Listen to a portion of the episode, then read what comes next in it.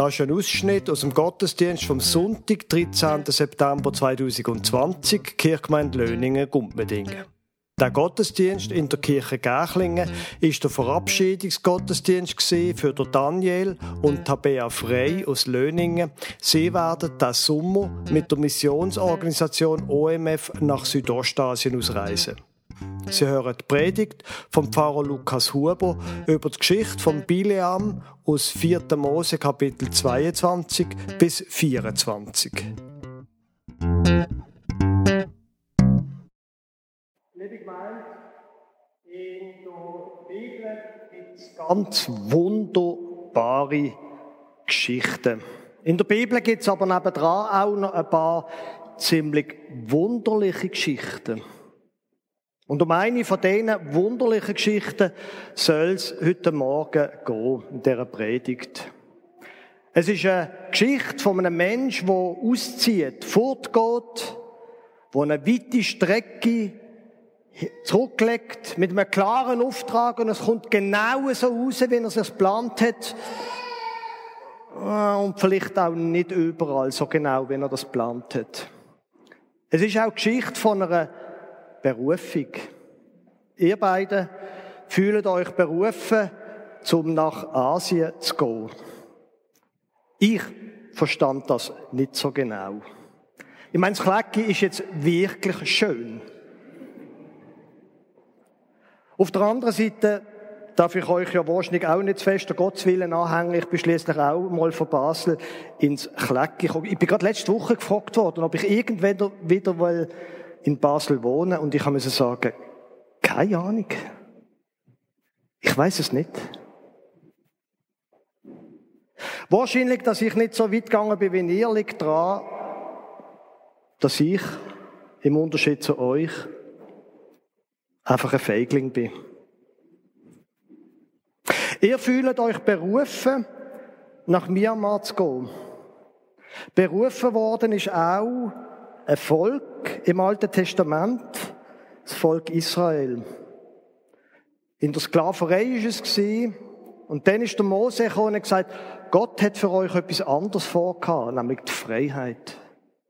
Und sie sind aus Ägypten ausgezogen, mit dem Mose zusammen, unter seiner Leitung, sind aus Ägypten ausgezogen, sind 40 Jahre lang im Zug umgezogen, weil, ja, sie sind dann auch nicht immer so ganz wirklich, wie man hätte sollen und wie sich das Gott vorgestellt hat. Aber trotzdem, 40 Jahre lang sind sie durchs Zeug durchgezogen und jetzt langsam, und man sieht schon fast, was ist, kommen sie vor das verheißene Land.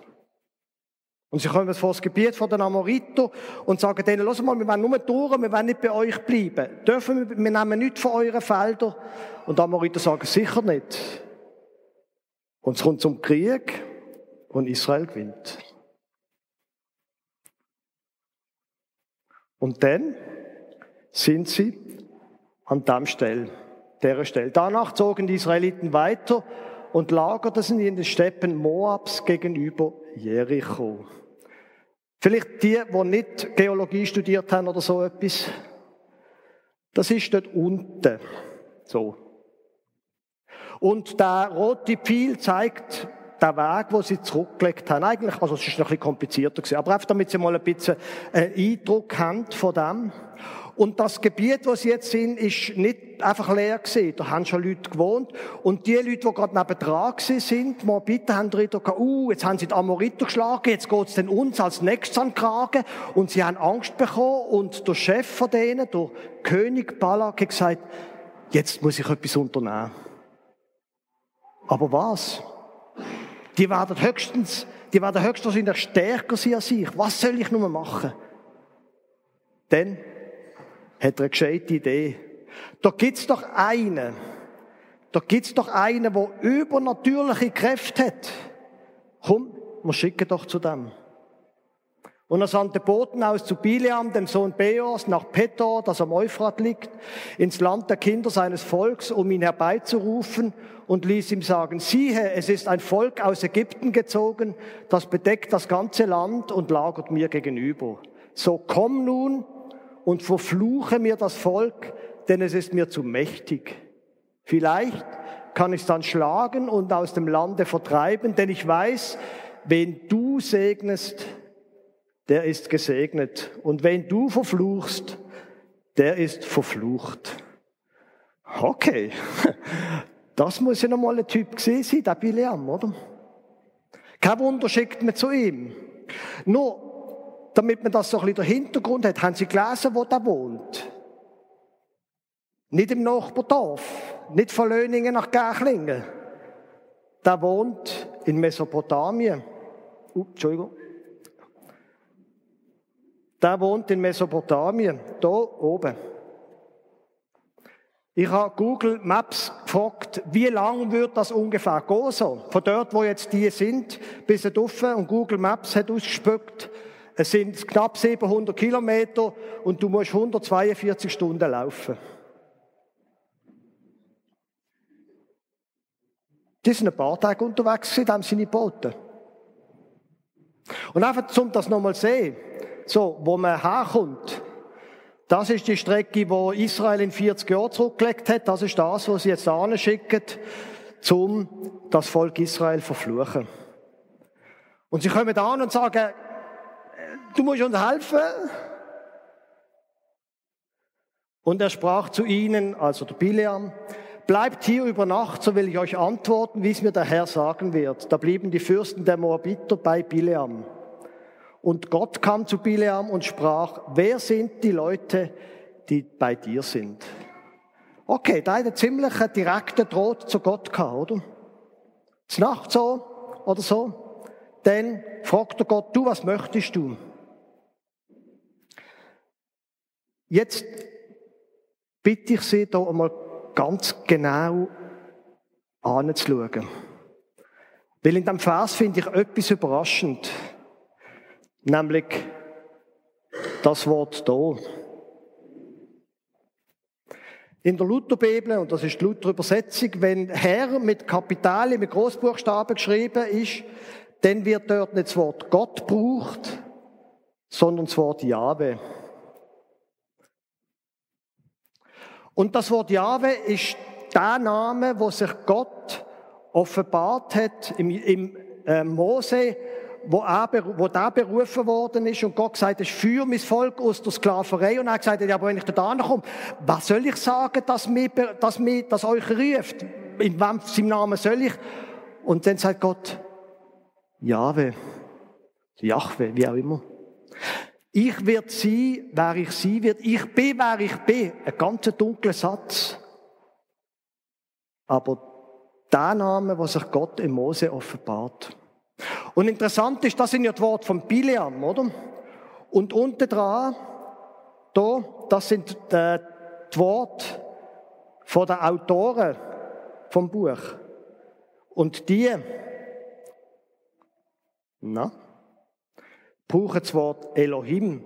Das generische Wort für Gott. Das, was schon der jüdische Gott unterscheidet von allen anderen, dass es nämlich nur einen gibt, aber nicht die spezielle Offenbarung, wo Gott dem Mose geht. Und dann stellt man sich vor, aber Moment, der Mann ist doch von Mesopotamien.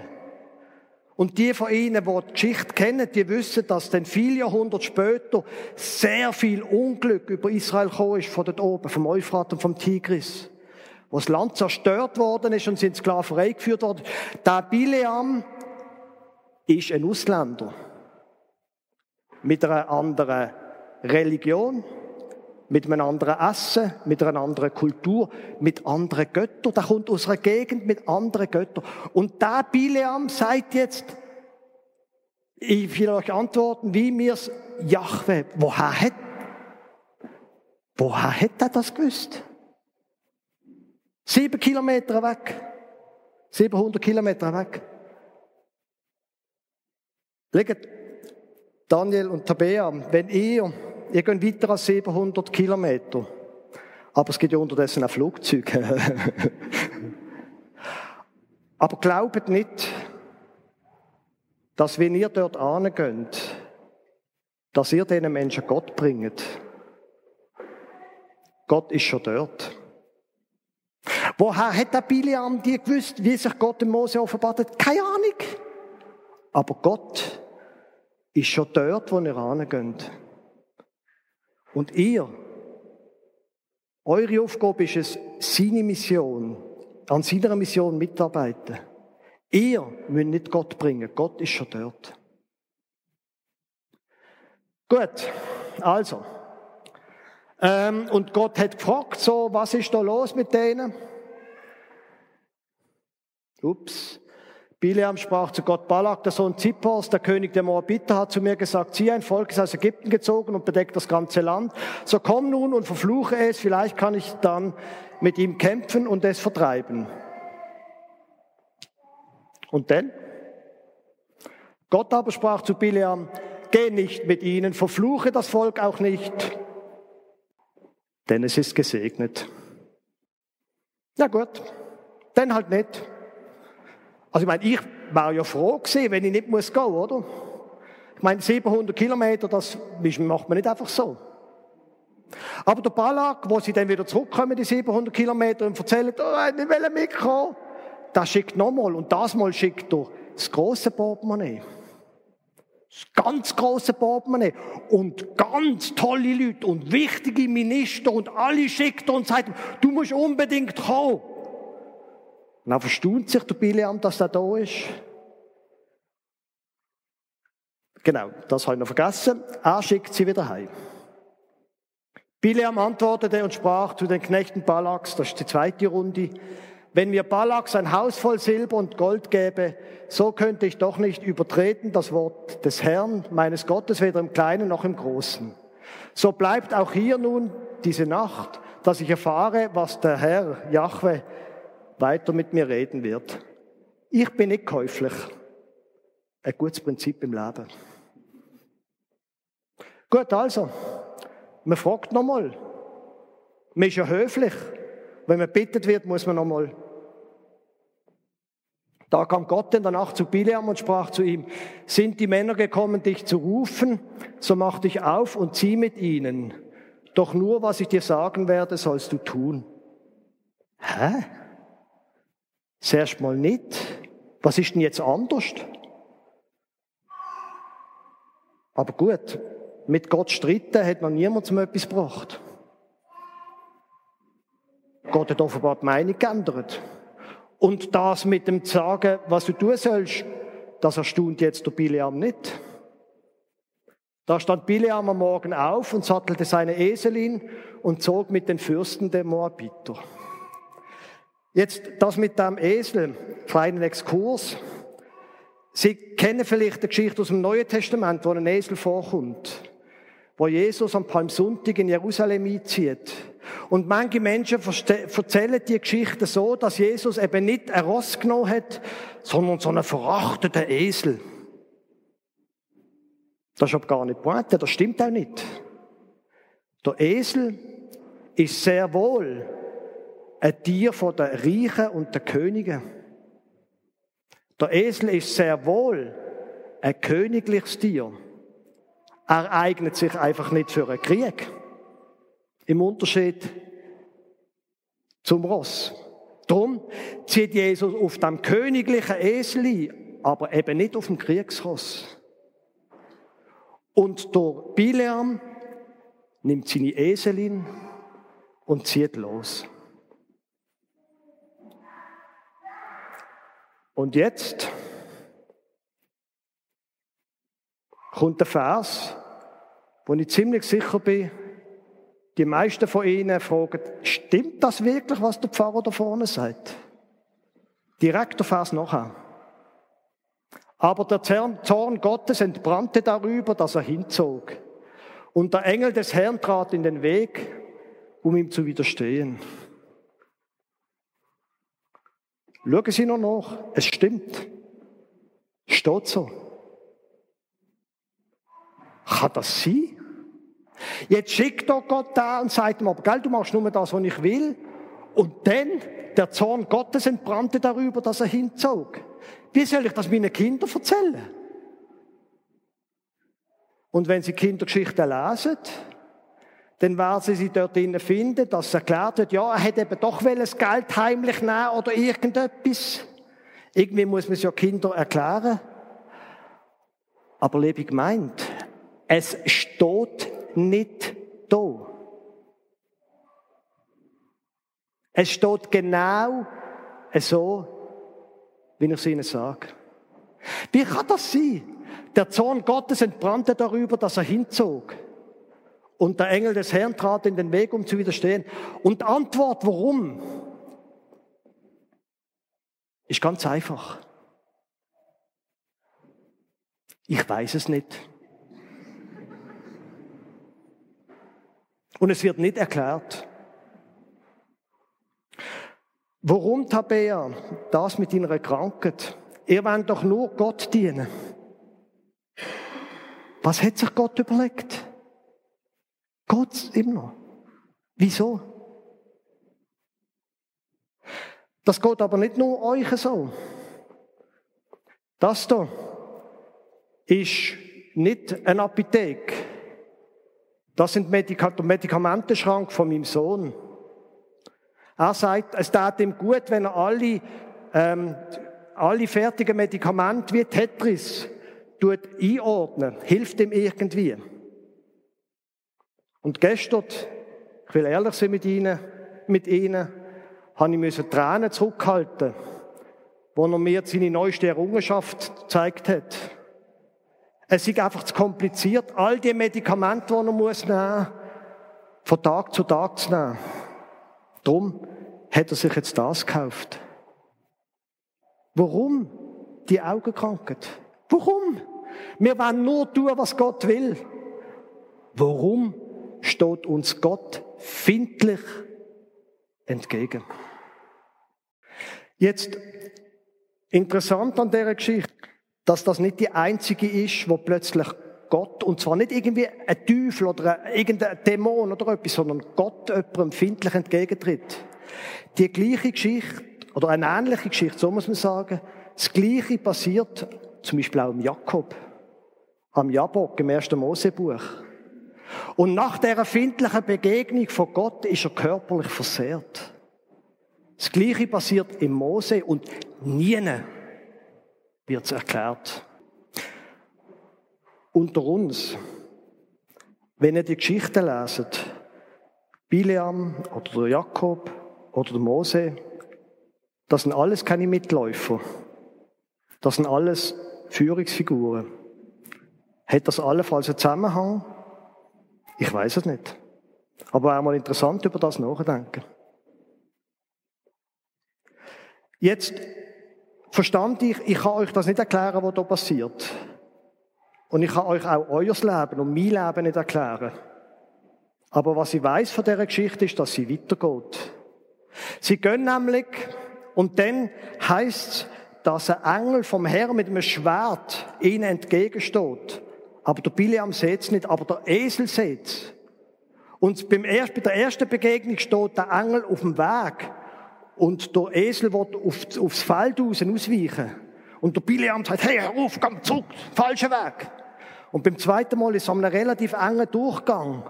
Und der Engel steht dort mit seinem Schwert und der Esel wird ausweichen und tut ihm Bileams Bein einklemmen. Und er schlägt und geht weg. Und der Engel geht wieder weg. Und das dritte Mal ist der Weg so eng, dass es kein Ausweich mehr gibt. Und der Esel knickt ein. Und der Bileam nimmt alles, was er hat, und schlägt auf sein Esel, Esel ein. Und dann fährt der Esel plötzlich an zu reden. Fragt mich nicht warum, bitte.